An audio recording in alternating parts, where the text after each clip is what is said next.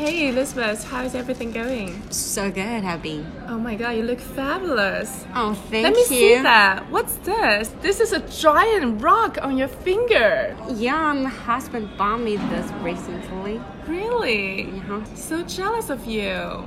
You should. 好的，让我们用接地气的方式再听一遍。哎呀，Elizabeth 啊，最近怎么样啦？超好。 哎呦，这看起来怎么越来越水灵了啦？哎呦，钻戒超大哎，我闪到我。买的，超大。最近我们在 Paris 办婚礼，哦，好羡慕！哎呦，你老公最近对你这么好啊？怎么行大运啊？你不是结婚二十几年了吗？不是那个老公了。哎呦，二婚啊，这么好的喜事都没有跟我们讲。对，老公有天晚上在刷微信，不小心点到个链接，别人都在转发锦鲤，那个那个链接在卖手机壳，他就无意间点了进去，这手机壳一看就非常不一般。到底哪里不一般啦？他买完之后，老板立刻给他发了一个三千三百万的红包。这么厉害的手机壳，我也想要哎！到底在哪里能买到啦？悄悄告诉我，哎不告诉这一般人我不能讲啊哎呦，我真的俩什么不能关讲系哎呀，好了啦，我来说。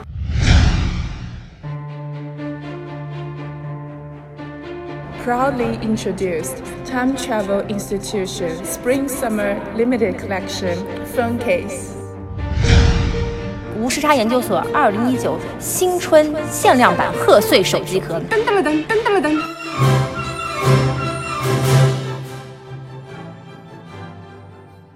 原价四十的手机壳，现在转发朋友圈即可获得八折优惠。你也想获得三百八十克拉的钻戒吗？大 house 吗？这些我们都办不到，但是这个手机壳你买不了吃亏，买不了上当，买的就是二零一九的来年好运气，数量有限，限时抢购，还不赶快行动起来？给我们的微信公众号留言，之后我们会发布购买链接，请大家敬请期待。您正在收听的是无时差研究所。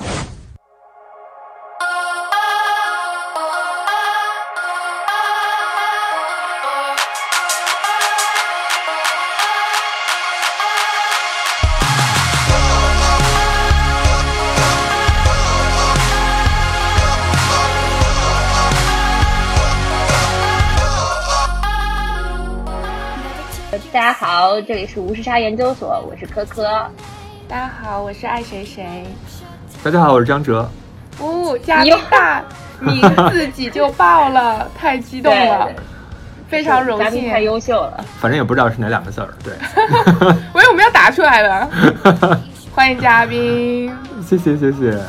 那个嘉宾很优秀，那个嘉宾要不然先简单自我介绍一下。啊，好的，我现在是在美国的布朗大学读政治学的博士，我在写我的博士论文。呃，读书之前我在国内做过一些记者的工作，大概就是这样。人生的 highlight，用三句话总结。天哪，这是 elevator speech 的那个典范，大家学习一下。嘉宾每一句话都很低调，但其实殊不知他背后这个名字都很响亮，对吧？是，随便拿出来一个。你看 Brown 的博士研究什么方向呢？就是还不一定能毕业，对。所以是博士第几年了呢？哦，第四年，第四年刚刚开始写论文，对，呃，就是嘉宾的毕业论文吧，这就是毕业论文是吗？是对对对是是呃，毕业论文在研究一个非常宏大的主题啊，这个嗯要不然嘉宾自己来说一说。对，对，我的主题跟今天聊天的主题有关系，就是跟艾滋病有关。嗯呃，虽然这个我是一个研究社会科学的人，本身并不懂艾滋病，所以今天提前讲一下，要是聊错了，大家请原谅。嗯这个我不是很熟悉这个题目。我们不是从医学角度聊的。对对对对，艾滋病对我来说是是我的研究的一个一个视角，就是说我希望通过它来看一些社会问题。对对对大概是这样。呃，其实我觉得可以，就是结合之前的那个前两天出现的那个事件，然后我们来谈一谈整体艾滋病的这个情况，因为最近也炒到一个比较火热的状态嘛。就是那天我跟张哲吃完饭之后，就就出了这个事儿，然后我就看他在朋友圈转了嘛。其实，然后这个事儿就那天就闹得很沸沸扬扬。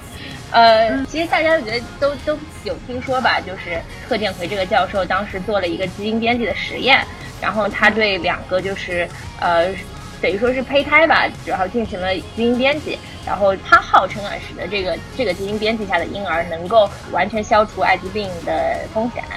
嗯，然后这两个小孩儿也在这样的情况下出生了。然后因为前段时间是这个所谓的基因编辑大会嘛，他就把这个成果公布了。但其实这个小孩已经早在大概呃几个月之前就已经出生了，所以当时引起了非常就是轩然大波吧，就是大家觉得说这个伦理道德上你怎么可以就是就是就是就做做出这样的事情来，然后呃其实也引发了业界很多的争论吧。但是这个这个因为讲到艾滋病这件事情嘛，所以大家也都在讨论说艾滋病它到底现在是一个怎么样的现状。然后因为很多人对艾滋病还是有误区嘛，所以正好也借这个机会，然后我们今天也来聊一聊这个艾滋病它到底是一个什么样的情况。对，嗯，问一个傻问题啊，艾滋病不是后天感染的吗？为什么跟基因编辑有关？还是说你改了以后就是你完全不可能被感染？据他说是可以做到的。呃，对，现在有很多质疑他这个实验是否成功，因为很多数据还没有公布出来。嗯，呃，就是说，艾滋病是后天被感染的，但是它需要通过你的特定的一些基因的途径，呃，来感染你的细胞。嗯，呃，所以它就是通过编辑这个基因，然后让这个艾滋病没有办法进入到你的细胞。它的理论上来说是这样的。啊那他们有什么手段现在能够测吗？就是说，这个小孩毕竟才出生，哎，不得拿不能拿对人做实验，对。对啊，对啊，对啊，这个很 tricky 的。对，而且有人认为他的这个呃可以免疫的，即便他实验成功了，嗯它可以免疫的也只是艾滋病的一种亚型，就是艾滋病病毒的一种亚型。嗯是然后，而且这种亚型还不是主要在亚洲地区流行的那种亚型，嗯所以就是说，嗯这个实验不管从科学的本身的效果上，还是说它的伦理上，可能都有很多问题。嗯，对，而且它这个是无法证实的嘛，对吧？你证明不了它到底有没有成功嘛。对，现在看起来，已已有的信息看起来是不是不是很成功？对，它可能编辑上还是有很多错漏的、拖把的这种行为。对对对，嗯，那伦理上大家的那个 concern 是什么？伦理上的 concern 是什么？主要是说，大家现在国际上公认的这种伦理的标准是不能够拿人的胚胎来做实验，因为技术还远远没有成熟到这种程度。嗯嗯，对。所以他们可能担心，就是说这件事情万一没有做好，就是残害了两个小孩的生命吗？哦，是的，可能会对嗯他的、呃，倒不能说残害他的生命，但是这个基因的具体的效用还不清楚。他把这两个基因嗯编辑之后，可能会造成他对很多其他的病毒的这种易感染性，嗯，然后这个对他未来的生命会增增增加很多风险。嗯，嗯对对对然后另外就是说，它编辑的是胚胎的基因，这个基因是可以遗传的，就是说，哦。不管你这个基因编辑的好坏，对。它都会进入全体人类的这个基因池，所以实际上是对全体人类都会有影响。哦嗯，OK，对，就像刚刚张哲说的，就是这个东西其实是牵一发动全身的，你也不知道它这个东西会不会造成一些多米诺效应，对不对？就是它它这个东西之后到底会对这个孩子生命造成怎么样的影响，其实也是未可知的。嗯因为这个基因编辑这个事件，其实让最近有一部电影又被大家拿出来说嘛，就是裘德洛演的一个《千钧一发》。就是它主要讲的是大概什么样的故事呢？就是它其实是一个反乌托邦的电影，就是说，呃，未来社会发展到一定阶段，然后已经没有了所谓的这个种族歧视，没有了国家歧视，然后没有了地域歧视，然后剩下的只有对于基因本身的歧视。什么概念呢？就是说，所有的工作你能不能胜任，其实是由你基因决定的。他在做这份应聘这份工作之前，他都会验血，就是测一下你这个基因到底符不符合这项工作要求的那些基因筛查的结果。然后，所以这使得很多人，他其实就是在强调一件事情，就是忽略了很多人后天的努力。他认为先天基因决定论嘛，然后基因是可以编辑的。然后如果有些人他没有编辑，他是自然出生的，他出生的时候他会出一个报告，就说死亡率是多少，然后多少岁的时候会死亡，然后得什么病的概率是多少。所以这些报告是伴随着你一生的。所以大概讲的一个故事就是说，男主他穷其一生想要去呃实现他一个宇航员的飞天的梦，但是他的这个当时出生的时候，他是一个有瑕疵，他的基因是所谓的有瑕疵的吧，就是大概三十几岁的时候，他就有百分之九十九的概率会死掉。然哇后这么惨，然后对，所以就是这这种基因肯定显然是不会通过那个筛查的筛选的，嗯就是不会被选中的。所以但是他为了实现他的梦想，然后他就找到了裘德洛演的那个人，那个人是一个基因非常完美的一个人，然后但是他由于一次车祸，然后失去了就是就是腿腿断了，就是只能瘫痪在床，所以他没有办法做那些事情，所以他就盗用了这个人的基因，就是等于说那个人每天给他提供呃血液、尿液，然后毛发。所所有的可以帮助他通过筛查的一些辅助的，就是体征的东西，就是等于说他就完全取代了这个人吧。然后就讲了这样一个故事，然后中间有很多的波折，然后包括这个呃被被有有可能被发现的这个风险，呃，所以就是就是其实是就是也希望大家在思考一件事情，就是说这个基因编辑它最终的目的到底是为了什么？我觉得可能是希望多引发人类的思考，就是说。如何我们如何看待基因这件事情？我们应不应该把基因作为一个决定一个人人生和命运的唯一标准？我觉得是，其实可以，可能是在思考这个问题的。对，对对对，就是刚才你说到的那个伦理的 concern，其实还有一一点特别重要的没说。刚才那个可金说到这个电影，我又想起来，其实大家还担心的一个东西就是说，如果基因的编辑技术在没有成熟的情况下就这样贸然的实施，会带来很多的。意想不到的社会的后果，就比如说，现在只是之前在贺建奎之前，大家是拿它用来治疗一些罕见病，嗯，呃，然后贺建奎非常讨巧，拿它用来治艾滋病，这个大家听起来特别恐怖，但实际上远远没有那些所谓的罕见病，还有其他的一些不能治疗的病那么难治的一个一个病，嗯，呃，但后来就你有没有想过，就是说基因编辑可以用来就是治疗疾病跟改善自身的状况，嗯，其实这个界限是很模糊的。对，就就比如说你你跑步跑不快，你编辑基因能不能让自己跑得更快一点？那你说这个跑不快，它到底是一个缺陷呢，还是说它只是一种状态？或者说我我觉得我想长到一米八五，但我身高只只有一米六，那你说这个我可不可以用来用基因编辑来帮我长高呢？那这样的话就会变成大家就会担心会不会有一部分人，比如说最有钱有势的这一部分人。他们最先使用基因技术来锁定自己的所有的特权和优势，让自己的后代变得就是又又高富帅，就是又白富美，又嗯，就是各种好事儿都集中到他们自己身上，又聪明，然后性格又完美，就是又没有任何的病，对。吧？所以这个是很很很多社会后果，可能是我们现在还想象不到的。但我觉得这就是已经是现状，就是所以所以我就说这部电影其实完全在强调说先天基因决定论嘛，它忽略了大家后天的努力嘛。如果一旦这个社会认为基因是一切决定的机缘的话，那只能让富有钱的人更加有钱，然后没有钱的人更加无法逾越这个所谓的基因的这个隔阂，对吧？嗯。就我觉得，其实，在讨论这个问题，就是说，未来人们看待这个社会的角度，应该是用一个怎样的方法？是不是应该就是，就是，就是就是一味的相信这个所谓的这个基因，而忽略了就是人类的主观能动性？对对，有有没有人类有没有主观能动性？那我觉得现在中间差的一步就是说，你研究了基因以后。你能不能看出来哪个是好基因，哪个是坏基因，哪个决定你的成功？因为我觉得现在你还没有说啊，没有没有没有没有那么没有那么没有那么清晰，就是人类对基因的各种的机制，现在了解的还远远没有那么清晰，就是很多大部分还都是很模糊。暂时你还没有办法达到这个地步，是这样，是这样的。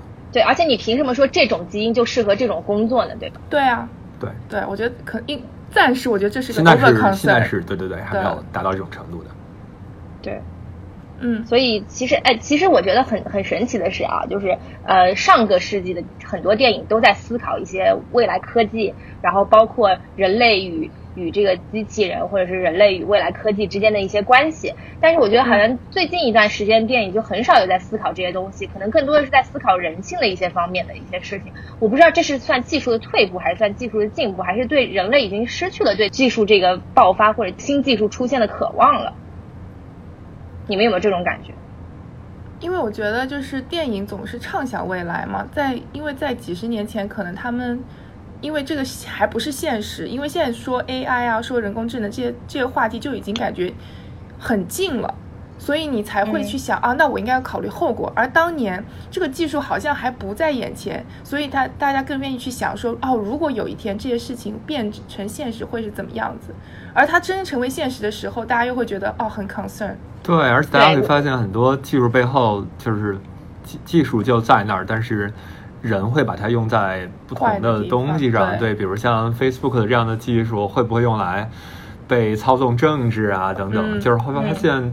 对，包括这个基因编辑的这个这个故事，这个是这技术本身不是一个特别先进的技术嘛，大家都说，嗯只不过人类慑于伦理，就是一直不能这样去做。嗯，就你的 barrier 在哪儿？我觉得大家应该要先想好后路，才会想说那怎么前进嘛。对，可能之之前上个世纪大家还是对科学技术一种向往，然后也没有考虑到说更多的后果。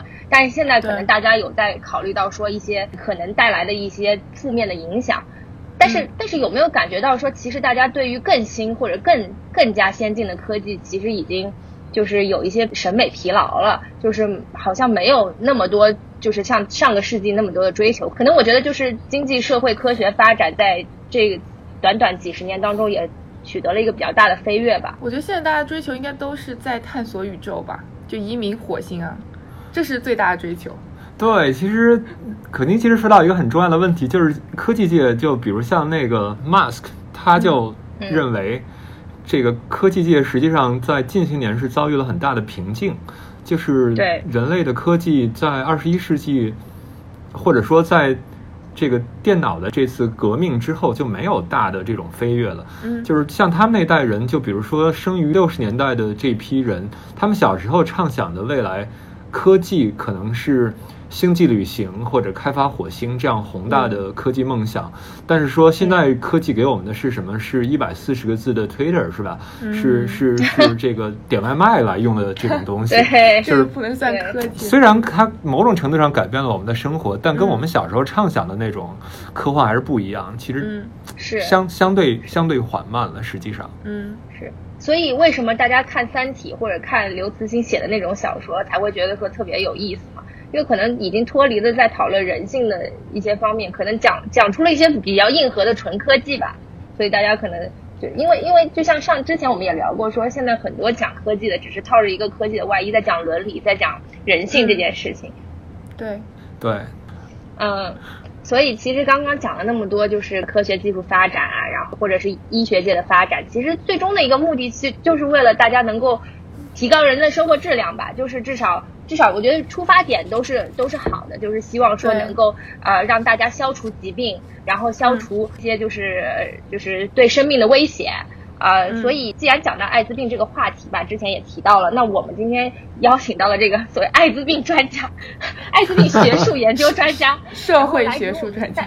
对对对对对对，社会学术专家来给我们就是具体呃给大家讲一讲这个艾滋病到底是什么样的一个情况，因为我觉得中国其实也经历了所谓的就是谈爱色变，然后到大家其实也慢慢接触，就是能够接受呃艾滋病这个事实，然后很正面的去看待这件事情，其实也是随着社会经济发展的这个进程，然后大家也在慢慢。对艾滋病有进一步的了解，所以我们也想系统性的做一期节目，然后来给大家大概普及一下这个全世界艾滋病的一个现状究竟是什么样子的。呃，就是所以就是就是今天也请到了这个就是专家吧，专家然后来给我们讲一讲。所以呃，我想问就是爱谁谁，你你嗯觉得就是第一次你对这个艾滋病有概念是因为什么？对，什么时候听说过这个这个事儿的？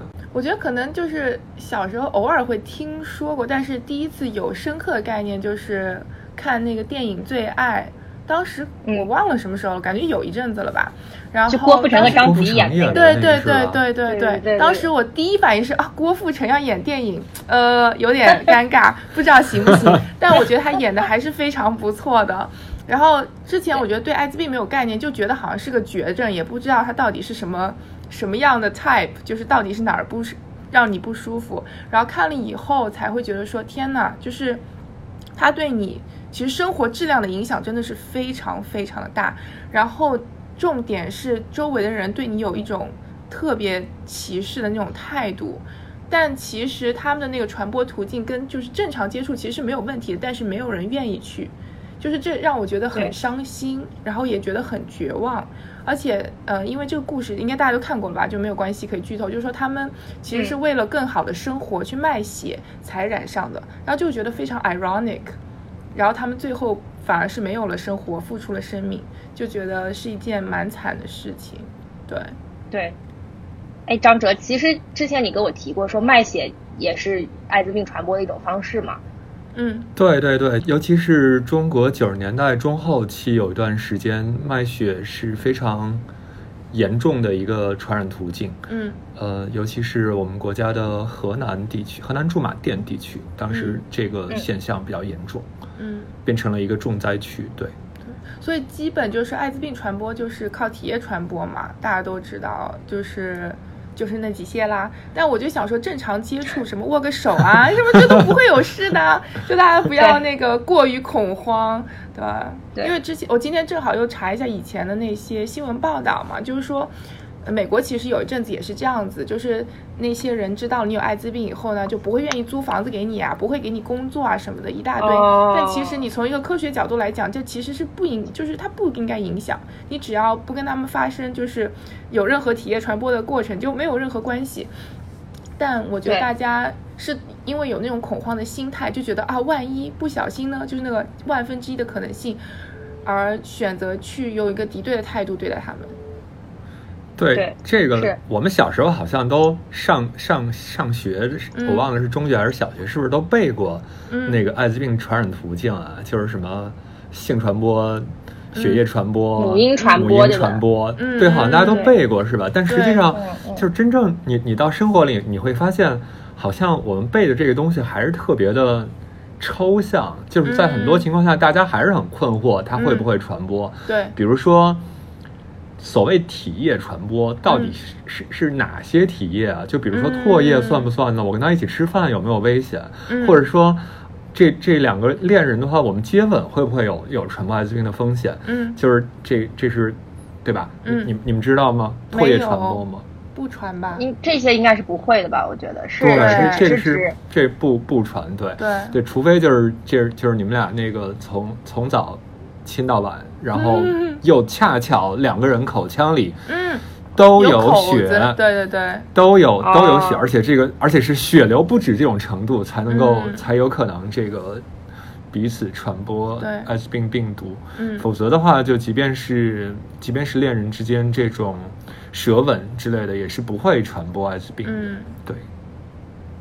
然后还有很多，就比如像血液传播有很多很 tricky 的部分，比如像嗯。有些人会去那种小诊所去拔牙，然后这个哦拔牙的器械没有经过好的消毒之后，也嗯会传播艾滋病病毒。嗯。呃，还有就是像医院里的医护人员，嗯。他们在就是处理呃啊。感染者的血液的时候，如果自自己自己本身有破口的这种也是也是有也是有风险的。对，嗯哦，在这些情况下才会有，但一般的，就是像跟艾滋病人握手、拥抱、吃饭，嗯嗯，正常的接触，这些都不会有不会有传播风险。对，对，但是哪种方式比较容易控制呢？就是如果真的是从根源上解决艾滋病这个问题的话，啊，当然根源上也不一定解决得了了。哦，血液是相对容易控制的。现在看起来，嗯就是说，那个呃，国家什么颁布了献血法，嗯然后包括那个医疗系统做出一些整改的措施之后，就会发现血液传播的这个途径是相对好控制的。嗯。从近些年的新发的艾滋病病例的情况来看，基本上百分之九十以上都是通过性传播的途径。嗯。大概这百分之九十里面，大概有嗯。百分之七十左右是呃异性传播，异性性传播，然后嗯。大概有百分之二十到二十五之间是这个同性性传播男同，主要是男同的性传播。嗯对对对，这是目前的传播途径的现状，中国的情况大概是这样。对。您正在收听的是无时差研究所。那全球是大概是一个怎么样的情况？啊，传播途径也是差不多的，主要都是以性传播为主了。呃，嗯有多种原因吧，就是血液传播，一方面是卖血献血这个情况被控制了，另一方面，呃，毒品的情况来说，共用针管，然后注射吸毒的这种情况相对也在减少。呃，因为现在很多的新型毒品是吸食的形式，嗯就是像嗯冰毒啊、摇头丸这种，它它嗯不需要那个拿针管注射，注射嗯所以它虽然也容易引发艾滋病病毒传播，但它可能那个引发的途径是这个使用这个毒品之后有一些性爱 party 啊这种、嗯呃这种、哦这种原因来传播的，嗯而不是说通过血液的这种嗯注射传播。对，嗯，大致是这样。所以之前就是国内那个血液传播控制的好，就是因为就是杜绝了这个卖血这件事情。对对对，基本上是、嗯对。对，哦，所以这样子就是能够彻底的控制住。对，就是这是政策好管制的方向。嗯，但是你像性传播，基本上是非常私人的这种对领域，非常私密的事情，对人的行为是很难管控的。对，嗯那全球范围看的话，有哪些比较高发的地区呢？哦，如果按地区来看的话，最高的是这个撒哈拉以南非洲，就是哦这个地区都是比较多的，尤其像我们知道的，全球可能呃感染人数最多的是南非，呃，嗯这个是比较严重的地方。另外就是哦南非为什么是感染人数最多的地方啊？南非不是还是非洲比较富裕比较的富裕的对吧对吧？对对就是这个国家，没错没错。对南非的这个情况确实是非常可怕的，它是嗯绝对数量是全球最高的，它大概我看一下，我这里面列了一个数字，它超过七百万这个艾滋病病毒的感染者，就是包括 HIV 携带和已经进入发病期的这个艾滋病病人，超过七百万。嗯然后在他的，在他的全体的成人里面，这个呃呃，世卫组织一般按十五到四十九岁的这个这个成人来统计它的流行率，嗯。然后会达到百分之十八点九，是可能是一六年的数字，将近百分之二十的人有艾滋病携带，这个是非常可怕的一个状态。呃，至于原因，我觉得也有很多，就是嗯。包括之前的政府的应对不力，嗯。还有之前的由于种族隔离造成的这种种族关系的非常紧张，嗯。会让嗯。黑人和白人的群体都不愿意正视这个现实，是一个呃艾滋病病毒是会在全人群当中扩散和流行的这样的一种威胁。嗯然后对白人会觉得这个主要是，啊、黑人得的病，因为从数据上来看，确实黑人的哦发病率比较高。嗯那黑人会觉得这个病是不是非洲以外的白人殖民者，嗯就比如像欧美国家的这些白人拿来妖魔化我们，拿来污名化我们的又一件事情，嗯就是来说我们没有自己管制能力啊，然后等等等等，嗯就是跟种族关系有关，就会导致这个国家整体的艾滋病的防控的政策非常难产。嗯，就是你你印象非常对，哦南非是整个非洲里面非常经济情况非常发达的一个国家。从公共卫生的系统来看，它做的也是非常好的。实际上，嗯就是在艾滋病之外的很多病，包括像什么结核病啊，或者说就是这个婴儿出生的死亡率啊，等等等就是在这样一些大的公共卫生指标来看，南非做的都是非常领先的，只有嗯艾滋病做的非常的差。嗯嗯，对，这是一个很可怕哎的情况。全全球来看，大概就是就是这些地方比较比较高发，然后一百万以上的感染者，一百万以上的国家，还有像印度，印度大概有两百万，如果我没记错的话。但印度是一个人口大国，它本身的这个感染率并不高，对吧？美国也超过了一百万感染者。呃印度跟美国的这个成人的感染率是相当的，大约都是百分之零点二。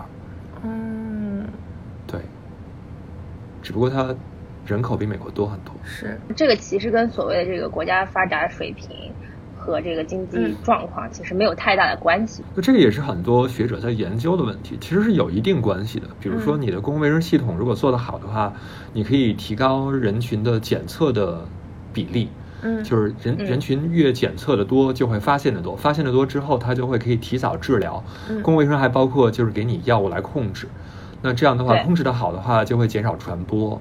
嗯呃，嗯所以应该是跟经济发展有关系。这也是为什么如果按区域看，嗯撒哈拉以南地区这些经济最欠发达的地区，它的艾滋病的感染率也最高，嗯还是有一定关系的。我觉得，嗯当然还跟很多其他东西有关。对，对，但你看，其实欧洲也不低，就是对吧？其实跟是是美国也差不多。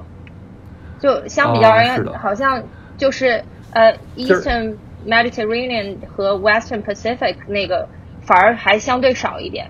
对，它有很多原因，就是说除了经济之外，还有很多原因，比如像经济好也有也有负面的影响，对吧？经济好嗯意味着你 travel 特别多，嗯你有能力嗯 travel，、你在全世界各地 travel 的话，这个感染的病毒的可能性就大。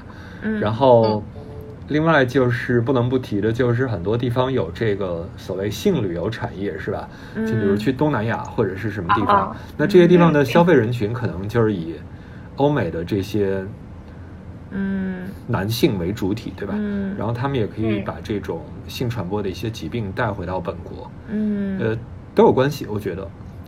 另外也跟这个国家整体的出台的政策的力度有关，就是它是不是特别积极的，有一种非常进取的姿态来控制这个病，还是说这个病就大家不愿意谈、不愿意提就算了，就这些都有关系。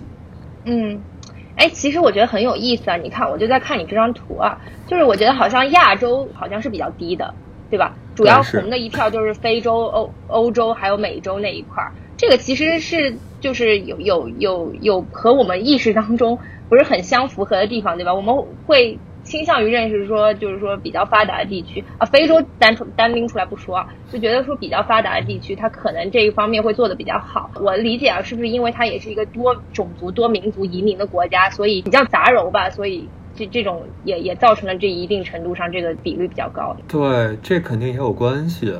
就比如像美国，肯定跟它的国民还有全世界其他的人，跟它的各种经济交往的活动都比较多也有关。最早艾滋病毒在美国检测出来，可能也跟他们去非洲 travel 这些事情有关系。啊、另外嗯还有一些原因，就比如像这些地区也恰恰。像欧美基本上是对同性恋，尤其是男同，对他们的态度是比较宽容的。然后嗯，在六七十年代这个性解放运动之后，呃，美国包括还有这个同性恋的运动高涨之后，呃，哦的确，嗯大家当时对很多性安全的这种意识还没有提高，所以就会造成一些问题。对，恰好就是跟艾滋病的传播结合起来。是。那既然讲到说就是第一例艾滋病病毒的出现，那大概这个是怎么样一个时间表呢？哦，一九八一年是在美国第一次就被发现，对，然后这是然后被定义成艾滋病。对对对对对，被呃一开始大家会因为美国最初发现的应该是是五个吧，一批是五个，然后基本上都哦。是同性恋、男同，都是男同，嗯。然后大家会一开始以为它哦是一个跟同性恋有关的病，的会把它叫成 gay cancer，就是同、哦。男同癌症。基本上是这样啊，所以很多人也最初就把它和男童的这种道德污点就结合在一起，就认为是嗯上天对男童的惩罚啊，等等等等。嗯嗯。嗯，对，当时是这样的一个情况，随后在全世界慢慢扩展。但大家知道，要知道是艾滋病的潜伏期大约是八到十年，就是它病毒可以在你体内潜伏八到十年之后，才爆发成我们所谓的就是这人体的免疫缺陷综合症。嗯然后就是艾滋病爆发。那那那这个八到十年，说明八一年被发现的发病的这批人，他们可能在七十年代就已经都染染病了，嗯，对是，对，这岁会更早。对，对，然后所以说这个病其实就是这么几十年才被发现的。对非常短的历史。对，之前有过吗？这个就不好确定，有人认为之前也有过，但是由于嗯艾滋病本身并不致命，对而是说它把你的免疫系统统破坏了之后，你会得其他的病死掉。对，那所以之前可能大家就认为这个人就是，对吧？得了什么肺炎或者是是什么结核病就死掉了，嗯或者说莫名其妙的病就死掉了。对，这可能也是一个科学进步的一个结果。对，嗯对对对，就是最近几十年才确立出来有给它一个称呼叫做艾滋病 AIDS，嗯，对吧？那那其实这个可以讲到有一部电影啊，就是呃叫《达拉斯买家俱乐部》，是他们得过奥斯卡、对吧？呃，爱谁谁？对他们得过奥斯卡，对，爱爱谁谁给大家讲一下这个故事吧。对，讲一下这个故事，很多人肯定没看过。嗯对，就是这故事大概是这样子，就是有一个人有一次呢，他可能就是很嗨 after party 了以后呢，就发现自己得了这个艾滋病，但当时呃，因为美国有那个 FDA 嘛，就是有那个药监局，所以你要买嗯特定的一些药呢，你只能买就是 FDA 审批过的药，而那些药呢又是一些被垄断的药企。呃，产生产对药，所以就非常的嗯贵。嗯而且有那个药效好像也就是模棱两可，有点像试药的那种感觉，就是他们会广告说这个药怎么样怎么样，但吃了以后，其实很多病人并没有好转。嗯，那个男主呢，他就跑到自己一个人跑到墨西哥去，呃，买了一些药，但那些药不是他本身就不是说是治病的，它是一些比如说是维他命啊之类的，它是为了嗯保证你的身体健康，因为就像刚刚提到的 HIV。它其实是让你更容易得别的病，而不是说它本身致死。所以说有一个理念就是说，那我能不能够提升我，让我身体变得更强壮，能够免疫能力能够对，可能免疫能力不能够，但是你可能能够在其他方面提高你的身体素质，让你能够呃更健康一些。所以他就用这种方式，呃，来买一些维他命，然后他也是像有点像那个我不是药神一样，他就会运很多对药。，美国版我不是药神，美美国对对对版药神，对，然后从墨西哥运到美国，运运到 Texas，然后再卖给其他的病友这样子。嗯，对。然后其实当时就是，但是他最后有一点是很那个，他是 appeal 了，就是上庭了，然后好像是告了那个。我不知道是告了哪个哪个组织吧，但是最后批下来结果就是说，任何病人你有自己权利选择你想要医疗的方式，就是说你如果你觉得我不想要被这种治疗性药物治疗，我就选择吃维他命，你有这个权利，就是没有人能够剥夺你自己愿意自己治疗自己的权利。对 OK，就是还是一个很感人的故事。对，但我觉得就是引到这个点，在艾滋病这个点上，就是说你到底是完全治好重要呢，还是保持你的一个优还比较高的生活水平比较重要？但之前那个张哲也跟我们 share 了一下最近那个医疗界的 update 嘛，就是说其实它是完全可以控制的，对吧？对，这这个达拉斯买家俱乐部，我忘了是哪一年的电影，然后嗯，是是哪一年的，我忘记了。好几年了，我呃。大概四年前吧，我觉得好像是四年前。嗯 OK，对，那我那我不记得，还有一部特别有名的跟艾滋病有关的电影叫《嗯费城故事》，你们你们有听说过吗？汤姆汉克斯演的，没对有他他是讲一个这个艾滋病歧视的故事，嗯然后我我忘记了这个达拉斯买家俱乐部是不是跟我之前看的一个故事的这个原型嗯。有关，嗯。就是说就是医生好像当时是给他判定说他只能再活一个月吧，哦有有有。啊是这个吗？那就是我看过这个故事，对对对。对，然后他最后活了七年，好像是他是的，对，所以我想问这个事情，为什么这个医生当时就可以立刻出一个诊断，说你只能活三十天呢？因为不是所谓的艾滋病还有我我不知七到道这故事八年的潜我觉得伏期。对，我觉得不太，他可能根据你发病以后对，他他可能这时候已经要发病了，还是怎么样？啊他可以那个呃，基本上可以测你的血液里的有一种免疫细胞，嗯那个对对对，CD4 就是 CD，然后中文数字四、嗯这个 CD four 是一个特别。呃，硬的一个指标，嗯基本上艾滋病毒越多之后，你的这个 CD4 的数量就会下降。嗯所以就是医生可能会通过这个你的 CD4 的这个数量来判断你的寿命。我猜想是这样啊，嗯那个我不知道，嗯就是可以必须要说一下。既然说到了这个达斯买的俱乐部，我觉得嗯他活七年好。我看那故事，他是死于一九九二年，就原型这个人死于一九九二年。嗯嗯我觉得就是说这是一个非常悲惨的时期。实际上，嗯在九十年代前夜，几乎是所有的艾滋病病人、HIV 携带者嗯最黑暗的时刻。嗯。就是说，在这个哦时候积累的艾滋病病人的人数已经很多了，嗯。感染者也已经很多了，但是科学界没有拿出来能够有效控制和治疗这个病的药。嗯。然后对。一直到了一，所以这时候在一九九五年以前，嗯。基本上你得了艾滋病就被宣判了死刑。死刑嗯。即便是达斯买家俱乐部里面，他跑去买的药，这些药如果你拿来治疗或者怎么样，也有很强的副作用，而且很快会出现耐药性，你的病毒依然控制不住。嗯所以一直到一九九五年之前，得艾滋病确实就相当于死缓宣判，嗯大概是这样。然后一九九五年就是一个跨时代，对于艾滋病病人来说是一个跨时代的年份，嗯就这一年就出现了我们现在所谓的鸡尾酒疗法，嗯就是抗病毒治疗。嗯啊，对，发明这个疗法的人还是一个华裔的医生啊，叫嗯。Doctor Ho，我忘了哦。这个是何什么，中文名叫何什么，忘记，应该是姓何。那是台湾人。嗯。呃，对，反正是 Doctor Ho 是一个美裔华人的医生，嗯他发明这还上了当年的那个《时代》杂志的封面，对，嗯就是这个是非常重要的一个事情，就是因为从此之后，有了这个鸡尾酒疗法之后，就可以把艾滋病的病毒所谓我们叫叫它病毒载量，就是你每每毫升血液里的艾滋病病毒这个拷贝的数量，嗯呃，降低到非常低的程度。嗯就是说，你如果现在的医疗情医疗程度可以达到，就是你按时连续服药半年到一年，有最多就可能十八个月这样的时间，嗯你的病毒载量就会到一个非常低的数字，就测不出来。嗯所谓测不出来，就是说低于每毫升，一般的实验室是五十，好像世界上精度最高的实验室是说每毫升二十。就这时候你的病毒载量低于二十、低于五十的时候，就已经检测不到了。就是说，虽然这个病毒还在你的一些器官、一些这个骨髓或者是什么地方潜伏着、存在着，对它没有被完全杀死，但是它检测不到就意味着什么？检测不到就意味着没有传染性。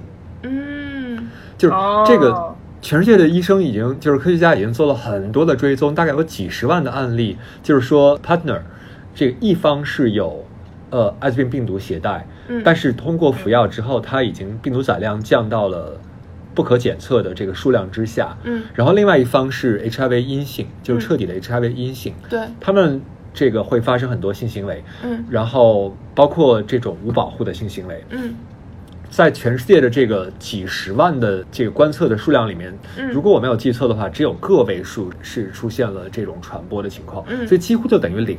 而且那个个位数可能还跟就是服药没有按时服药啊这些东西有关。嗯就是说，嗯现在艾滋病就变成了一个虽然不能完全治愈，嗯但是它可以控制到你都不给你的性伙伴传播。嗯当然，我们不鼓励这个无安全套这种性这种性行为，因为就是虽然艾滋病不传播，还可能传播其他的性疾病，是吧？对。这个都都有可能。所以那个，但是我们要讲的是，艾滋病就已经变成了一个有一定传染性的，但是不会致命的一种慢性病。对。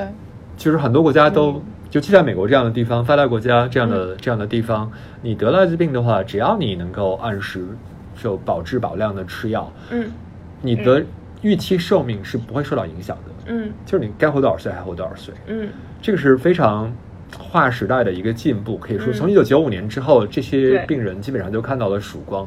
嗯所以，像我们印象里，呃，不知道你们看不看篮球？以前有那个魔术师约翰逊，嗯就是啊非常有名的一个，就是 Lakers 的一个、嗯一个球员，嗯一个一个篮球明星。他就是在九十年代初被宣布得了艾滋病艾滋病，然后但是他就成功的就是熬到了九五年，因为嗯。他是 Doctor Howe 的最初一批那个治疗的病人，所以他哦。健康的活到现在，还做很多这种宣传的活动。嗯。但是很多哦。其他人，就是说你你如果比如说在八十年代你就得了这个病，然后过了潜伏期之后你就发作了，你就悲惨的倒在这个黑暗之前，就是黎明之前最黑暗的那个时刻，对对对对就是都有可能。对对对，这个有很多我们熟悉的名人就都都得这个病。你们知道那嗯。个、有一个刚才讲科幻那个特别有名的科幻小说家阿西莫夫，他死后很多嗯。年，其实他的他的伴侣那个透露，他当时是死于艾滋病。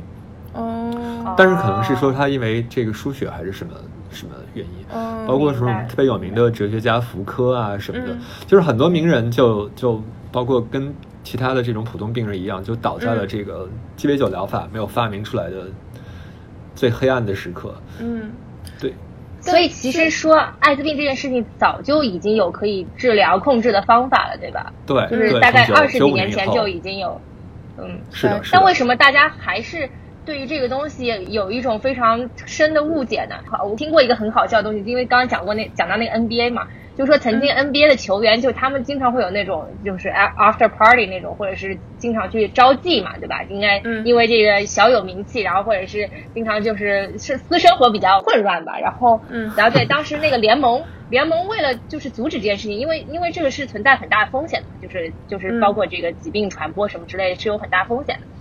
所以当时联盟为了控制这这个事情，然后就呃找了一群女的扮这种小姐，然后去跟这些球星发生了性关系，然后最后过来告诉他们说我得了艾滋病，我是有艾滋病的，我是艾滋病携带者，然后就给所有的球员上了生动的一堂课，以至于后来他们都提高了这个这个安全意识吧，就是对对这件事情引起了重视。对我就想说。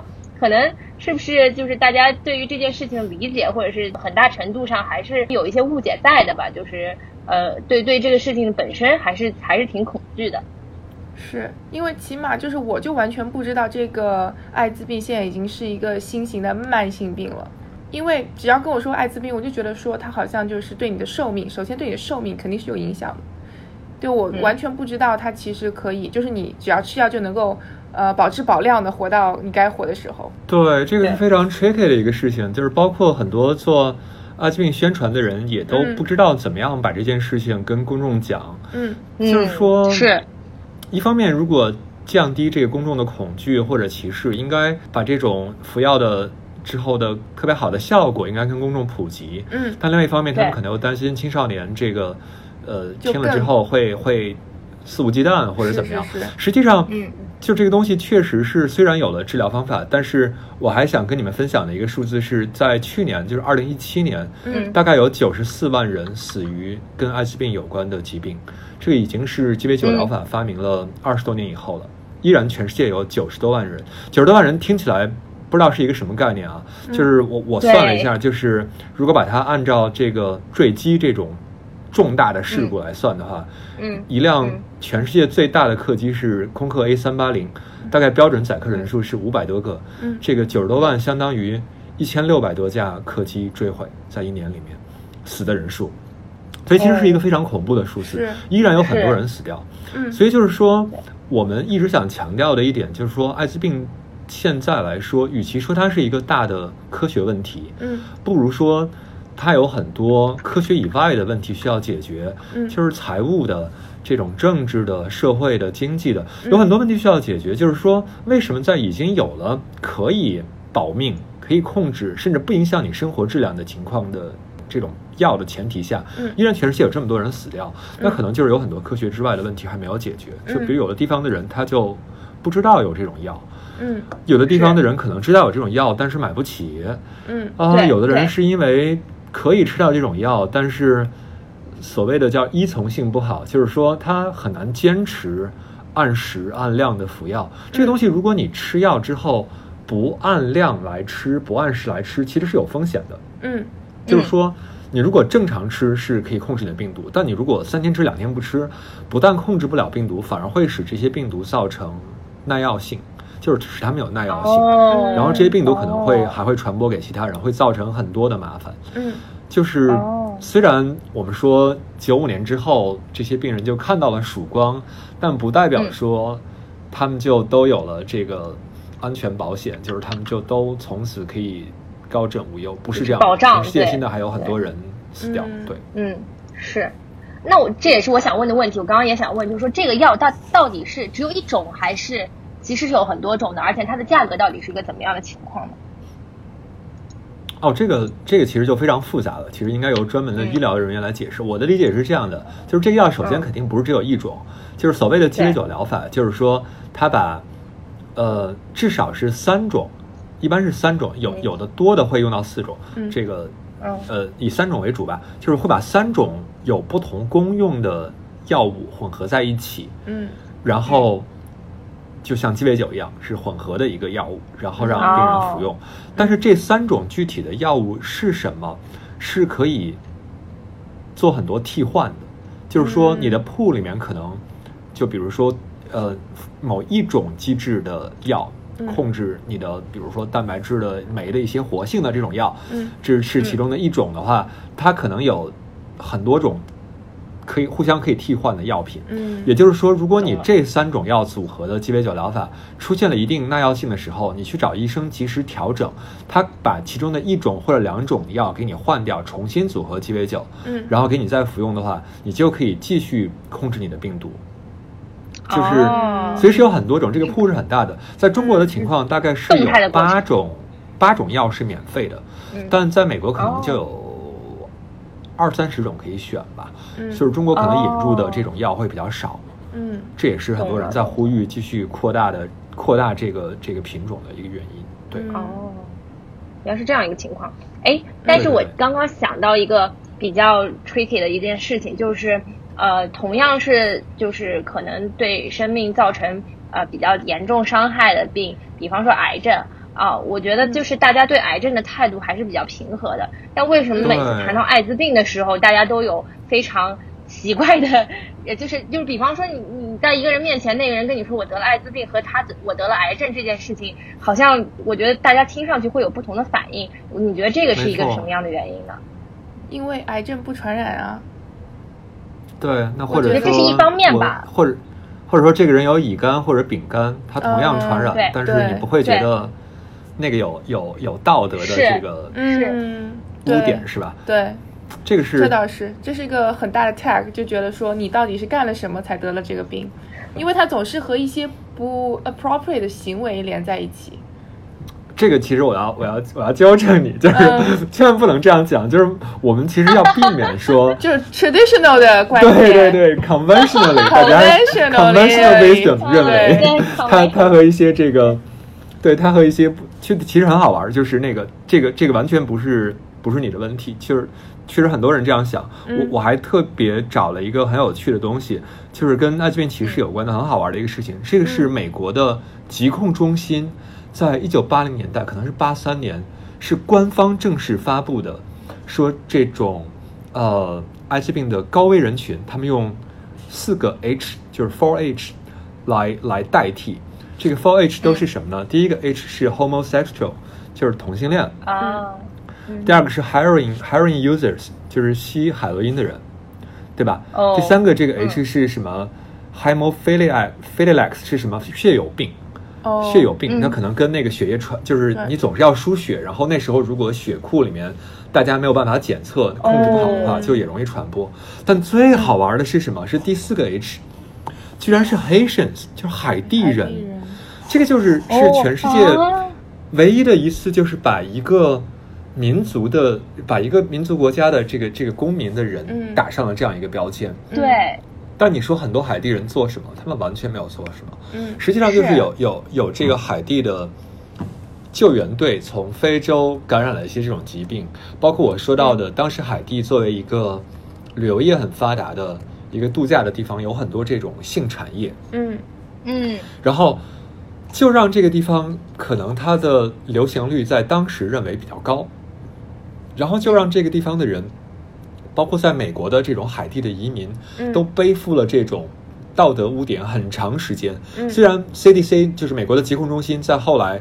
就是迫于压力，就是放弃了这个官方的说法，这个四 H 四个 H 的这种说法。嗯但是嗯海地人依然到很后面的，我记得很后面的一个电影我还看过，就是好像那个人去牙买加这个旅游还是干嘛，然后别人跟他开玩笑说让他戴上那个避孕套，然后说当地的那个艾滋病流行率很高，然后他还说说哦，你说的是海地。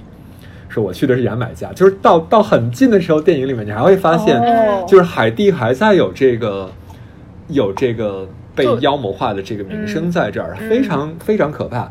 就是说，首先就是我们知道那些传播途径，然后另外我们知道，就是说，并不一定他是因为有一些不合适的行为来得了这个病。嗯。比如说，你什么都没有做，但是你的 partner 嗯。是一个艾滋病病毒的携带者，嗯。然后你在不知情的情况下被传染了。嗯。比如说那些很可怜的需要卖血来为生的这些农民，嗯。就他们是非常无辜的，在我看来，就是在这种卫生条件下被感染。是。然后更加无辜的是通过母婴传播的这些刚生出来的宝宝，嗯。就是确实有很多人是在没有任何的不良行为的情况下嗯。被传染了艾滋病。嗯。呃，甚至我们认为，即便他是通过滥交或者是注射吸毒传、嗯。被被被传染这个病，他本身也是受害者。嗯。就是说，尤其是在这个还没有药物治疗的时候，他最不致死。就是说，嗯我我觉得是是这样的，就是嗯。歧视的确就像科科刚才说到的，是一个很大的问题，就是说为什么我们好像说到艾滋病就跟其他的病不一样？推荐大家看一本书，苏珊·桑塔格老师写的《疾病的隐喻》，非常好玩。它里面分析了不同的那个疾病，大家会把它当成在不同的时代会对不同的疾病有一些有趣的想象和隐喻，很好玩，很好玩的一本小非常薄的一本小书，推荐大家去看。那个它里面很好玩，就比如说会觉得在十八、十九世纪，你去看英美的文学里面，会认为咳嗽是一件很浪漫的事情。哦咳嗽是一种浪漫主义的疾病，就是好像因为肺是，就是那时候大家会觉得肺是跟你的灵魂相通的，嗯所以你咳嗽是一种灵魂的疾病。哦。就是好像它很高级所以你要去看什么《茶花女》什么很多这种哦，文学作品，哦病，他一直都在咳。对，或者像林黛玉是吧？她要咳嗽，对她要对她要咳出血，当然这个跟跟英美文学没有关系是吧？嗯。那林黛玉也也是要咳嗽的，嗯。但就是咳嗽就会被赋予一种高级的想象。嗯。那有一些就就没有，对吧？比如你你你你伤寒感冒，你打喷嚏流鼻涕泡是吧？这个就不会嗯觉得这个是一种嗯高级的灵魂的病。那艾滋病就是就是就是另外一个故事，对吧？我觉得嗯它很好玩，就是就是我们之前讲它跟体液有关。嗯这个就一方面它涉及到非常私密的性行为，嗯，然后性本身在很多国家、很多文化里面都是有禁忌的。是呃，另外一方面，我觉得大家可能忽视了，就是在我们的潜意识里，体液对于一个人有多么的重要。就是说，我们讲，我们讲一个民族，嗯说我们都流着什么样的血？我们流着相同的血，是吧？对对。那这个时候，如果我如果跟你，我们是一个民族，嗯，我们流着你相同的血，你的血里面有病得了毒病了，有病毒了，好像我也会受到污染，对吧？是。好像整个我们民族的这个这个血都被败坏了。对。那潜意识里面嗯。我就会对你有敌意，你有这种感觉，嗯你你发现了吗？对。所以这也是为什么很多国家一开始就不愿意承认我们这个地区，我们这个我们这个民族有很多这样的病，对。嗯。所以就很好玩，就是我觉得对科科提了非常重要的一个问题，就是为什么这个病跟别的病看起来不一样？嗯它的确是有跟很多社会文化的因素附加在这个疾病上的，嗯，我觉得是一个很大的、嗯，就是刚刚提到那个四个 H 的歧视，第一个不就是同性恋吗？啊，对，但之前我有个同性恋的朋友跟我讲说，其实他们现在是有一种药，然后你吃了以后，呃，即使发生性行为也是可以保证不感染病毒的。所以其实说他们已经能够找到一些途径来控制这个传播了。但是可能现在问题就在于你的那个。思维上去接受这件事情嘛，就有很多人可能不愿意去吃这个药，或者是觉得 unaffordable，所以其实不仅是从治疗手段上吧，然后从预防的角度来说，其实还是有很多途径的。我觉得其实大家首先就是不要去惧怕这个问题，然后也不要觉得说我 Google 一下就好像要被人知道我怎么样了，就是你要尽量的去了解这方面的知识，然后对自我是一种保护吧。对，Google 估计已经已经要那个马上就给我推荐各种艾滋病药物，因为我经常在这个 Google 里面找艾滋病的信息。对我我最近也是 Google 了很多。那个对他刚才那个艾水姐说到这个非常有趣的一一个事情，就是、嗯呃预防的药物是吧？实际上确实是现在有这种两种药，嗯一种是叫 PrEP。P R E P，你可以看，就是 pre、嗯。pre exposure，然后那个这种就是事先对对对。事先暴露预防的这种药，嗯。很多人是在长期服用的，嗯。的确就是这个被证明可以降低你的即便感染率。感染率降低嗯。百分之九十以上，嗯。应该是这样，就是说，对，降低百分之九十以上嗯。感染率。还有这种所谓叫事后的阻断药，嗯，就是嗯。这个 post 对吧？对这个 PEP 这个是跟怎么跟怀孕 post exposure，对对对对，有点像，有点像，有点像，对对对。你可以，如果就是你发生了这个危险的性行为，甚至是有很多嗯非常不幸的事情，比如说遭遇性侵，嗯呃，这种事情之后，你认为危险的话，你是可以到当地的疾控部门，不管是在中国还是在美国，嗯你上网都应该很容易找到这样的信息，嗯。就是到当地的疾控部门或者是医院都可以拿到这种事后的阻断药。嗯。这种事后的阻断药，我如果没有记错的话，大概要服用一个月左右，就是每天嗯。坚持服药大概一个月左右，也是可以非常大概率的阻止这个艾滋病的嗯，呃传播。对对对，对。对对，就有各种途径。嗯嗯。是，哎，所以其实刚刚说到这个艾滋病为什么会大家觉得还是有有禁忌在的，就是张哲提了两点，就是一是就是就是因为这个性就在某些国家还是一种比较保守或者私密的一件事情，然后第二点就是大家对于血液这件事情其实是有比较敏感程度在的嘛。但我其实想到两点，就是第一啊，我觉得就是呃这几十年来，不包括中国，包括全球范围内，我觉得其实性观念是越来越开放的一个状态啊。就是，嗯而且我觉得美国倾向于其实比中国更加开放，对但是我们依然可以看到很多美国人对于艾滋病这件事情，因为经常可以看到那些 NBA 球星出来跟艾滋病病人握手什么之类的这种宣传片，对吧？就是，所以我就想想说，其实即便这个性观念有在不停的开放，或者是大家呃有在能够越来越多的接受这件事情，但是其实。就是有些根源性的东西还是没有办法消，对吧？然后包括血液这件事情，其实那那你说到说白血病，那是不是一种血液病呢？白血病也是，是不是？那那为什么大家也没有并没有觉得白血病会有什么？对，这可能就是也跟传播有关系，就是白血病可能可能不传播，就是不不不传染。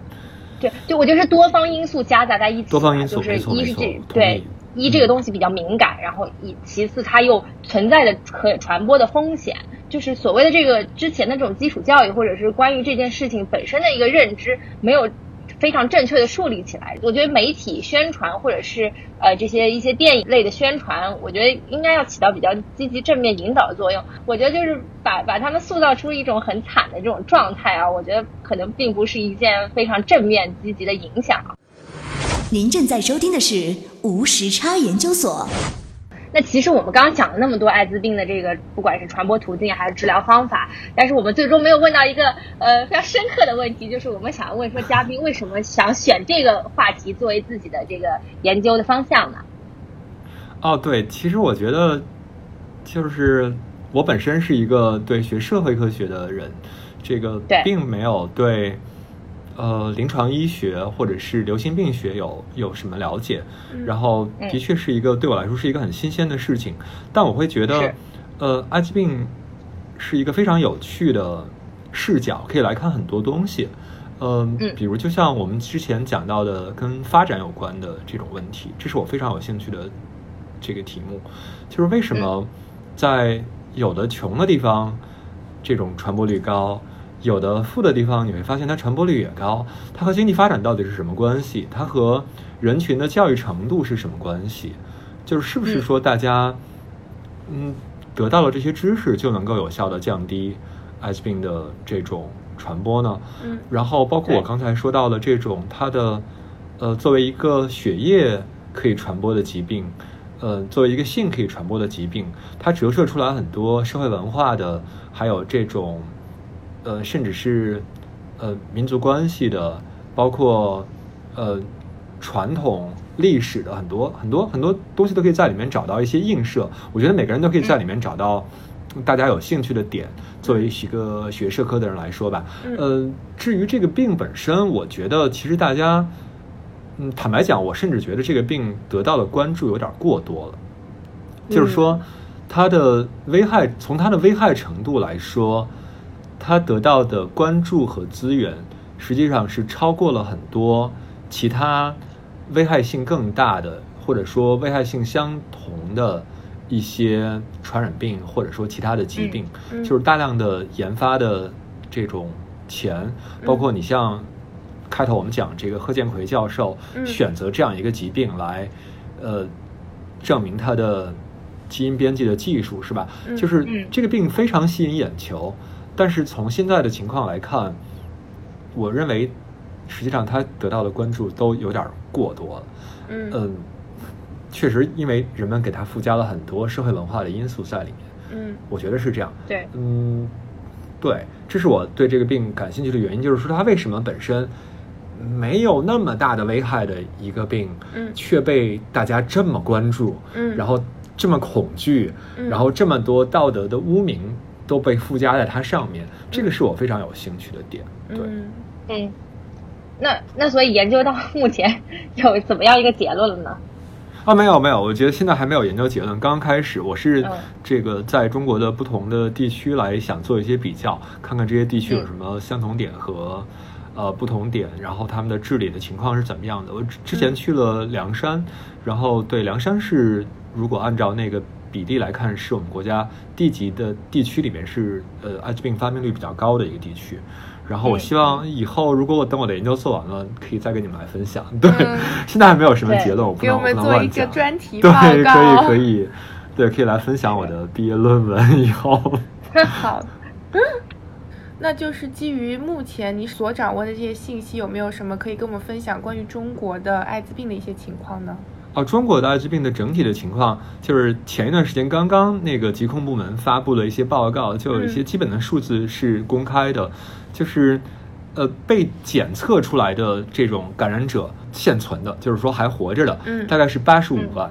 然后它有一些这个嗯。模型来估算，就是说可能估算全国有一百二十多万，嗯，一百二十五万吧。嗯嗯这个这个比率实际上是非常低的。我们在之前的那个全世界的地图里面看到的，实际上中国作为这样一个人口的对基数的这种国家，嗯一百万左右的艾滋病感染者，实际上是感染率非常低的。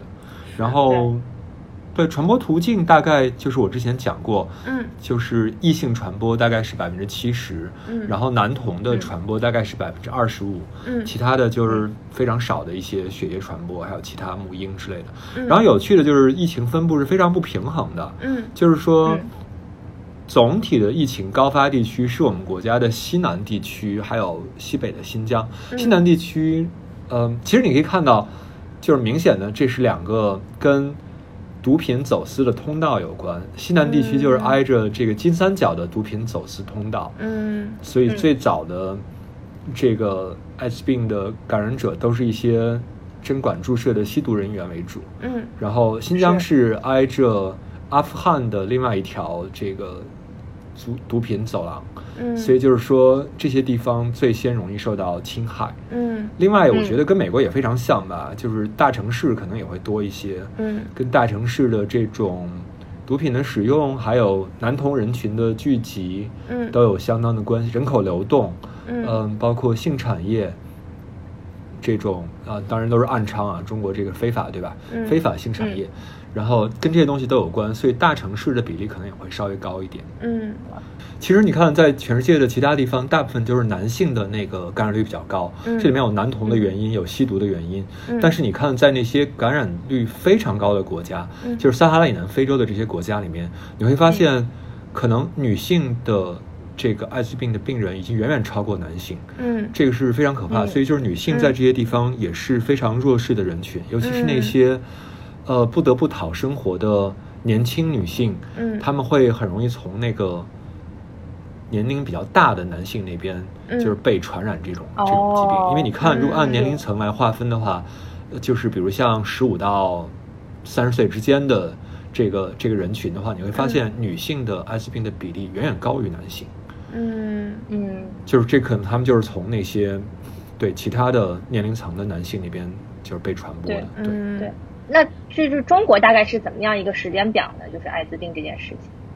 哦，中国就是跟这个全世界非常相近啊！你看，一九八一年美国发现第一例之后，这个疾病就开始在全世界蔓延，然后中国是八五年出现第一个这个病例，然后当时是一个美籍的一个阿根廷人。然后，嗯然后嗯。发现病例，但是他在中国就是发现这个病例之后，三天就死掉了，好像。这么快？对对对，哦。就是他已经是完全是就是爆发期被发现的。哦，对，嗯。然后，然后一直到八九年底，就是九十年代之前，中国大概、嗯。大概只有百十名的这个几百一百多名的这个感染者，嗯。然后基本上都是云南地区的这个海洛因的注射人员这个嗯。感染的，明白。然后，嗯。所以这个病的历史在中国是非常短的，嗯。对。就大概从九十年代以后，它才慢慢的进入到大众的视野里面去的。一开始大家会嗯觉得是一个外国病嘛，就是嗯是。八十年代的时候，大家会觉得是一个外国病，对，跟中国人没有关系的，对，而且会把它当成是一个资本主义腐朽堕落生活方式的一 对对对个一个恶果，对，是是是。这个我们社会主义精神文明之之下是不会有这种问题的，当时是是有这种对我们感觉，受社会主义光环保护。对。纯洁的纯洁。对，都是纯洁的同志关系。那就是艾滋病在中国治疗的这个情况，大概现哦，在对对对，什么样的发展那个历程？九九五年那个美国发明了这种鸡尾酒疗法这种抗病毒治疗之后，大概从嗯九九年中国才引入这个呃正式引入这个治疗。之前的话，如果有人得了这个病的话，想要抗病毒治疗，他只能偷偷的就像药神一样去外面带药。嗯而且那时候是非常贵的，那时候在美国也非常贵，大概一个病人一年要用一万美元左右的钱来来买药。这个你想再加上、九年哎，对，再加上走私到中国的这种药品的这种走私的成本和风险，那所以经常一个病人一年要超过十万人民币，嗯在九十年代的时候是一笔巨款。嗯，对对对呀很多人是是是花不起这个钱的。嗯没错，然后一直到零三年，这个中国出台了一个政策叫“四免一关怀”，就是什么免费什么免费什么免费什么，其中就有这个呃免费的抗病毒治疗，嗯。呃，嗯。对，到现在为止已经，然后这个从最初是在河南试点，再到全国铺开，就是现在已经大概有十几年的时间，呃，应该有，如果我没记错的话，应该有百分之七十以上，将近百分之八十的人可以得到这个免费治疗。中国的情况是是这样，这也是为什么虽然新发的那个人数。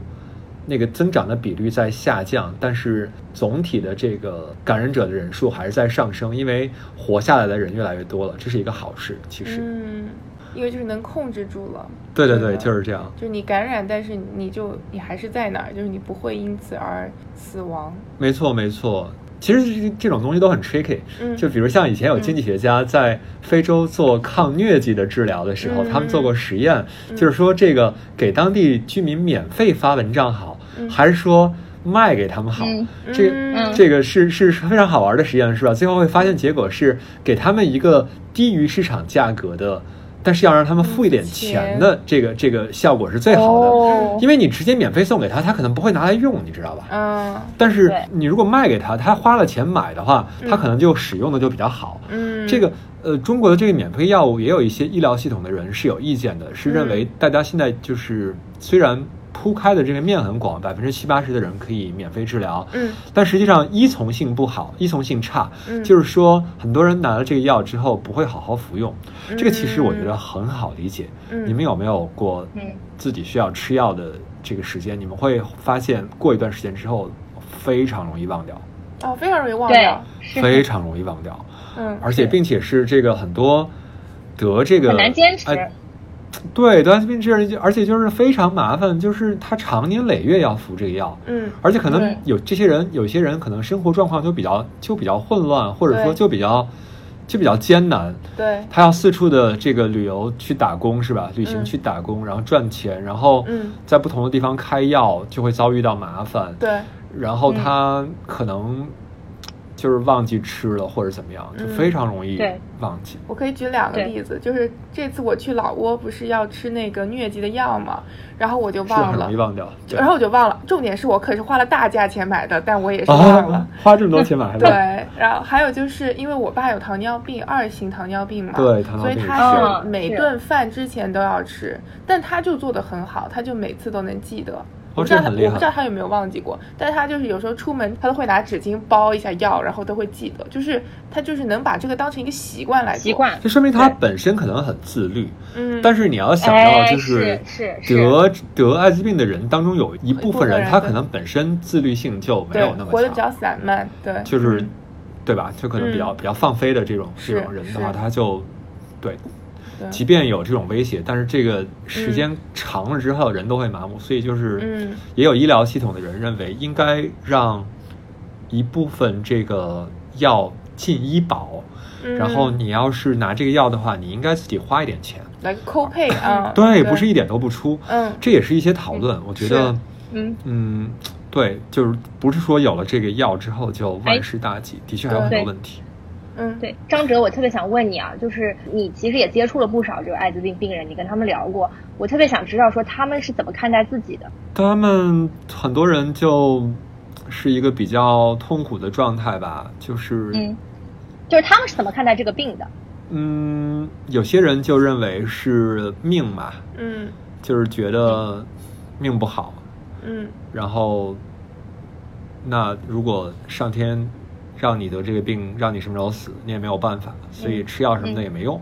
嗯有有一部分哎人是这样非常悲观的态度。对，嗯对呀，有一些人就做的比较好，嗯能够度过那个痛苦和悲伤的时期之后，嗯就能够用非常自律的正面的方式看待这件来事情。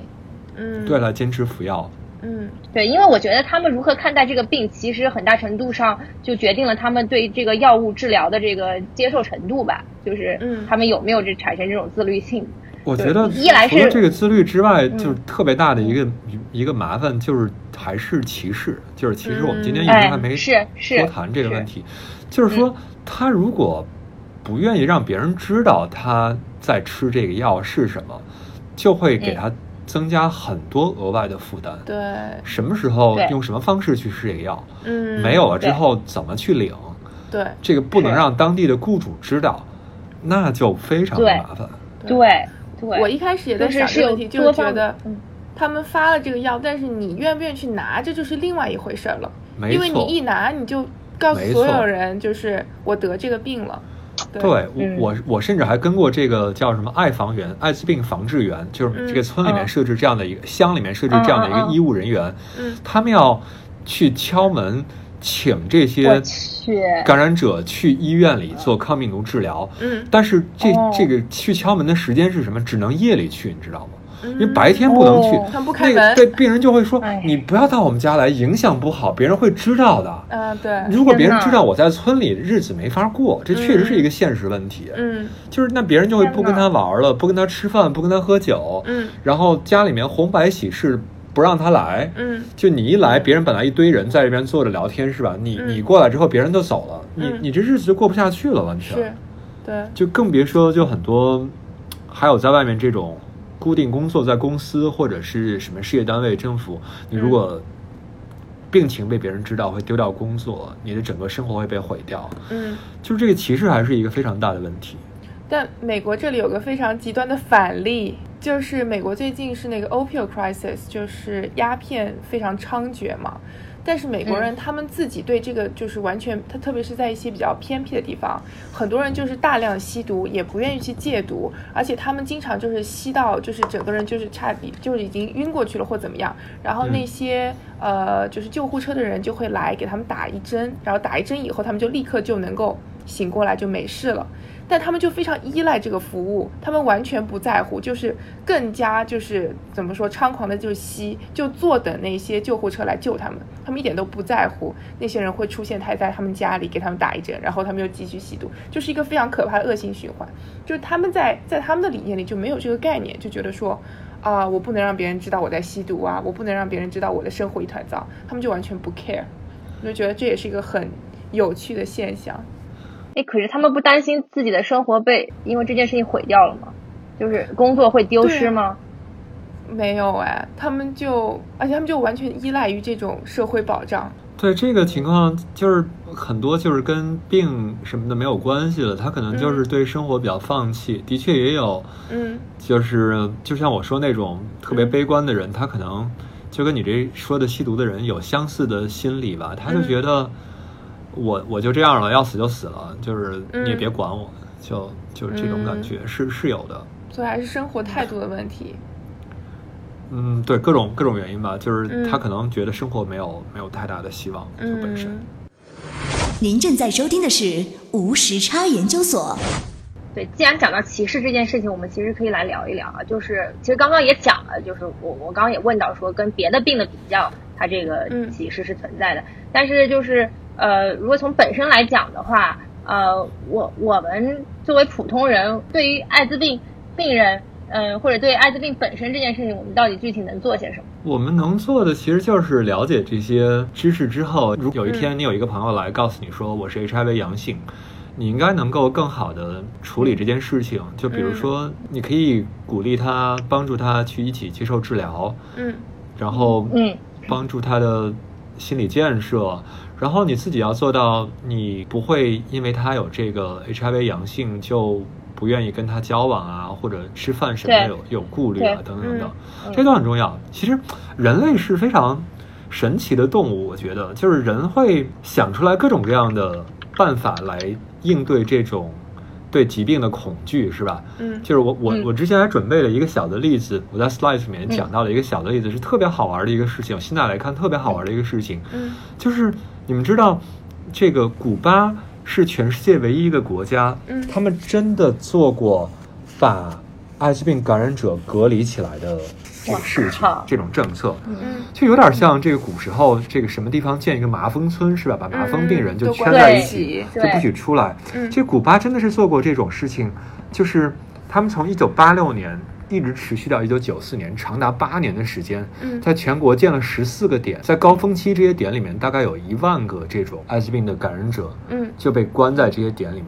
嗯这个非常有趣的一个政策实验，是吧？嗯但是这个实验最后看起来就是失败了，嗯，就是、嗯所以他们当初的目的是什么呢？就觉得说隔隔离了他们以后，其其他人都会好。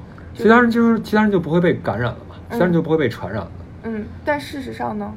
事实上就是失败了，就是因为这个，你看，当时八十年代的时候，古巴嗯可能只有非常少的人，可能我我觉得可能不到一千个人，这个是是艾滋病的这个携带者、嗯感染者和携带者。嗯然后，嗯他们到现在的话，全国大概有三万个，就是在这个成年人的比例里面，大概是百分之零点四，甚至就是比美国还要高。嗯就是他没有控制住，而且你就会发现，这种隔离的成本是极高的。嗯，你要把一大批人等于是养起来，对吧？对，这个古巴在八十年代的时候，靠大量的苏联的经济援助，嗯。还可以做到这一点。嗯。在九十年代苏联解体之后，就举步维艰，然后一直到九四年财政上再也支持不下去了，才把这个取消，嗯，才撤离这个措施。嗯。而且我看到他他们的一些描述非常有趣，就是他们给这些病人的条件是非常好的，哦。嗯。给保证他们每天的这个卡路里的摄入、哦蛋白质，然后有这个有空调、有彩电，哦。这个在八十年代的时候是非常难得的、很奢华的这种这种居住条件哈、嗯。导致九十年代这个政策最初解体、最初持续不下去的时候，嗯。说不强制了，嗯改成自愿来这边，这个。还是很多人。很多人不愿意走，你知道吗？就是这个政策最初宣布的时候，只有百分之二十的人走掉，嗯。就其他人会愿意留下来，你知道吗？嗯。非常有趣的一个事情，对，就是他们当时还把这个叫疗养院，就是对吧？嗯就是嗯。就是社会主义搞得非常好玩的事情，把这叫疗养院。但是这是。这是人类会试图把它做做隔离，嗯。就人类对这种疾病的恐惧一旦出现之后，我想嗯各种各样的办法来把这些人跟自己区隔开来，嗯。把他们边缘化，然后给他们嗯贴上标签，然后就好像自己跟他们没有关系对，然后自己就获得了安全感，嗯就是有这样的一种心理反应，我觉得。嗯。哎，但是很奇特一点是，他这个居然还提供了非常好的条件，就是照理来说，一般的话，社会主义嘛对吧？社会主义社会主义对。对对对对整体很善良，对。而且 你要知道，它的总体的量不大，嗯嗯，就是他可能高峰期也只有一万个人在在在全国，嗯，对就是也就是个小型医院的那个，就是那种医院的感觉嘛。就只不过是就是强制治疗，就是说嗯强制治疗，就是人到底有没有不治疗疾病的权利？嗯，就是你的嗯。外部性到底有多大？就是如果我保证我不做危险的行为，但是我就不想治，可不可以？就古巴当时是说不可以，不可以，嗯，对你必须要、哦。对。必须要治。对。但你看，当时还没有那个抗病毒疗法，他们关在那边其实没什么好可干的。没什么好的治疗办法，就是就是就是不停的这个用一些药物治了之后，发现有啊又耐药性出现了，又嗯没有办法了。对，，而且一定程度上也限制了你的人身自由嘛，就完全限制了，不是一定程度上，就是就是非常的不自由。不，让出去是吧？即便对呀、即便各种条件都很好但是你没有没有自由，对，那那就等于说被关。这个是非常可怕的。对，当然当时美国人会说这个违反人权是吧？嗯然后古巴人会会会 diss 美国说这个谁没有人权？说你们的艾滋病人没有钱买药，然后流离失所，嗯那个流浪街头。对我们呢在这个地方住成这样，那个是吧？你说我们的艾滋病人没有人权，你们的才没有人权。等等等，这个就是非常 tricky 的一个一个事情。对，但这件事情把艾滋病当成了第三类人看待了嘛，所以我觉得对对嗯对，其实刚刚讲那么多歧视的事情，就是、嗯呃，包括对工作上或者生活上，然后或者是跟对外交往上，也存在着很多很多这种嗯，就是歧视或者是呃隐患吧。呃，也不叫隐患，就是存存在很多很多社会的歧视，然后或者是社会的不理解。那么我就想问说，有没有相关的这种案例，或者是呃法院现在就是有没有相关的法律去保障他们这些权益呢？哦、有的，现在有很多的这种反歧视的法案存在在不同的这个民法的章节里面，嗯。就都是保障他们不受各种各样的歧视。呃，对，就是我准备的特别有名的一个案例，就是当时南非的一个案例，嗯。是嗯。Hoffman 就霍夫曼诉南非航空，嗯。就是嗯。对，South Africa Airline 就是 SAA 是，嗯。对，就是霍夫曼诉南非航空那个的一个案子，就是有一个叫霍夫曼的一个艾滋病感染者，然后他是去申请做这个南非航空的空乘，嗯。然后他跟其他十一个人一起进入了最后一轮的面试，就是已经已经已经已经进了，嗯。不是面试，那个嗯。sorry 是进到了最后一轮，嗯。然后只是要求提供体检报告，嗯。然后他体检的时候被查出来是艾滋病阳性，嗯就是嗯 HIV，OK 阳性，然后他就嗯被拒绝了，嗯。然后当时 Hoffman 很不开心，就把南非航空告上了法庭，嗯。他认为他完全能够胜任这个工作，嗯。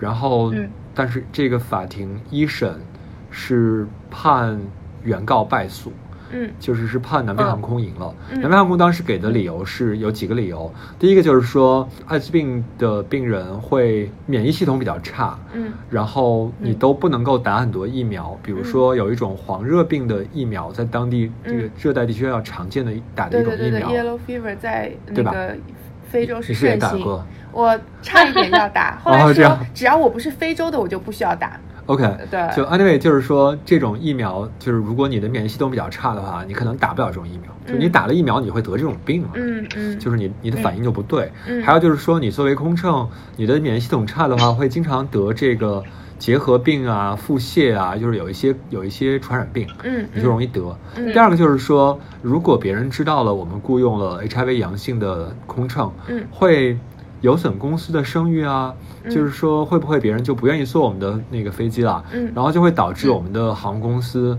在商业竞争当中商业利益受损。嗯呃，包括没有办法跟国内和国际的其他航空公司去竞争，嗯市场份额会受损。嗯第三个，他提供的一个特别有趣的理由就是说，这是传统，嗯这是行规，所有的航空公司都是这么干的，不是我们一家。嗯然后这个一审 Hoffman 就败诉了，嗯。然后就案子就一直打到了南非的最高法院，就是他们的宪法法院。嗯。但是宪法法院是把这个最初的一审的判决是推翻了的，嗯。是判 Hoffman 胜诉，嗯。要求航空公司必须录用他。嗯。他给的理由是什么呢？就是说，首先你偷换了一个概念，你只是查出来他 HIV 阳性，嗯。他并没有到那个艾滋病感染的最后阶段，嗯。就是说他的免疫系统已经完全崩溃了，嗯。他的这种免疫作用的这种呃白细胞已经非常低，或者说病毒载量非常高。嗯。实际上那时候已经是你看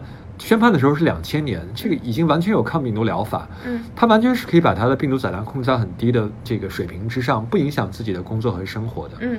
就是说你你说他这些什么没法打疫苗啊，容易得病啊，什么这些都不成立。实际上，嗯第二就是说，有没有可能由于公众的偏见和无知，嗯导致你的商业利益受损？有可能，的确是有可能的。大家都歧视艾滋病，对吧？嗯那问题是，这种歧视本身是不对的，就是司法系统应该强化的是平权，是来对抗、打击这种偏见，是让大家不能够用这种偏见来歧视这个社会的一部分的人。那所以说，除了商业利益之外，司法系统要保护的是更大的社会的利益，要保证的是这个社会的每一个公民的尊严，尤其是在南非这样一个艾滋病感染率非常高的地方，是吧？是有很大一部分人群是 HIV 携带者。嗯这个司法系统有义务来推动公众对这个疾病有更好的认识，来减少偏见。嗯那所以就是说，他认为就是说，除非你能够证明现在雇佣他就对你的公司的这种发展和繁荣有重大影响、实质性的影响，嗯否则你不能够以这样的理由来把它拒绝掉。嗯当然，那个法院还提出了一些细则，是吧？嗯就是包括说，你如果雇佣了 HIV 阳性的这种员工，嗯你有权利对他进行一些检测，就是说嗯定期的检测。嗯如果你发现他真的没有经过好的治疗，到后来他的免疫系统确实崩坏了，你这时候有权利解雇他。嗯就是他已经不能够胜任你的工作了，这时候你可以解雇他，嗯但在此之前你是不能够以这样的理由来拒绝录用他的。嗯这个案子在全世界引起了很大的震动，嗯就包括在中国、在美国，都有很多后来这个跟艾滋病有关的就业歧视的案子，不断的引用这个霍夫曼诉南非航空的这个呃案例，嗯。然后给全世界的这种艾滋病的平权都做了很好的作用。嗯。中国其实有很多，当然还有很多工作要做吧，就是因为中国现在根据一些相关的法条，至少是这种公务员还有很多的事业单位是要求体检，如果是艾滋病阳性，你是不能够被录用的。嗯对，然后广东好像是几年之前开放了，就是说教师嗯这个行业是不能够以 HIV 阳性为理由拒绝别人的。嗯这个当时争议还非常大，有的家长是去抗议的，是还是有很多工作可以做吧。我觉得这里面有非常 tricky，就是说这个什么样的行业在多大程度上来保护 HIV 阳性的这些携带者嗯的权利，嗯在多大程度上保护这个有可能受到感染风险的人群他的权利。嗯这个法律上有很多需要权衡的因素。是因为我觉得这也不仅仅是一个完全是个法律问题吧，你也考虑到当时的医疗水平，所以来真正的做一个判断其实是蛮难的，因为你要考虑到对后世的影响。不过也是能够看到，就是从法律角度有很多的进步吧，其实是从对进步大家的那个观念上有进步，所以才能够有这样的一些呃法律层面的进步。没错，没错。今天非常感谢张哲做客无沙研究所，然后给我们分享了这个很多全球范围内艾滋病的发展现状，然后还有包括它的一些控制方法，还有治疗手段，还有一些立法的配套的一些方面吧。其实有有刷新我们对于艾滋病这件事情的理解和嗯一些比较粗浅的一些印象。我觉得就是让我们对艾滋病的认知提高了一个层面吧。怎么说呢？就是我们期待这个世界会越来越好，然后也希望这个世界能够以更加开放的态度去对待这件事情啊、所谓的这个基因决决定论或者疾病决定论，我觉得是应该在呃公众意识越来越开放的层面下逐渐消除的。啊、我们期望说大家能够以一个比较包容或者开放的态度去对待这件事情，也希望说能够给啊、所有的人一个公平公正的环境，就是没有所谓的第三类人吧，大家都是一样的存在的。说的非常好。呃，当然就是呃，非常感谢这个大神今天来啊，因为这个，因为大神是我们在美国认识的一个非常好的朋友。感谢，谢谢你们邀请。啊，我们之前一直想请大神来，但是对呃，由于这个庙太小啊，我才才这个最近才积累了不错的这个成绩，所以我们才敢把大神请出山来。对，没有，希望给你们不希望不要掉粉。不 会不会，之后也希望这个就是大神这个嗯论文写成归来之后啊，再次做客我们无时差研究所，跟大家分享一下。好的，非常高兴。所以今天要不然就到这里啦，谢谢大家，大家拜拜。好好，谢谢大家。谢谢大家，拜拜。